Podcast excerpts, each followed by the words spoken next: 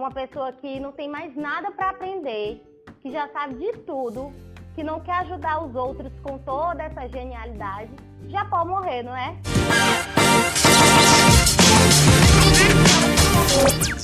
Eu vou te contar uma coisa que talvez pouca gente saiba.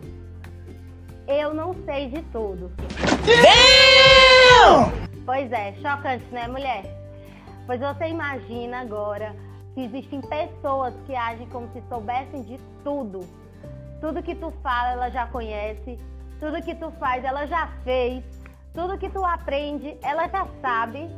Se tu inventar um passo novo no balé, é capaz dela dizer: Ah, eu conheço, essa é a minha especialidade. Aqui nós temos um apelido carinhoso para essas pessoas: Japó morrer. Imagina uma pessoa que não tem mais nada para aprender, que já sabe de tudo, que não quer ajudar os outros com toda essa genialidade, já pode morrer, não é? Para dois segundos para pensar que na sua família, no seu trabalho ou na sua escola tem algum tipo de pessoa desse jeito? Já pode morrer? Pois é, elas estão em todo lugar. Brincadeiras à parte, é assim a vida. Sempre temos algo novo para aprender. Mesmo que já tenha lido um livro, lê de novo que sua visão vai mudar todas as vezes. Toda vez que você estiver de frente de uma situação que você já viu, faz um teste.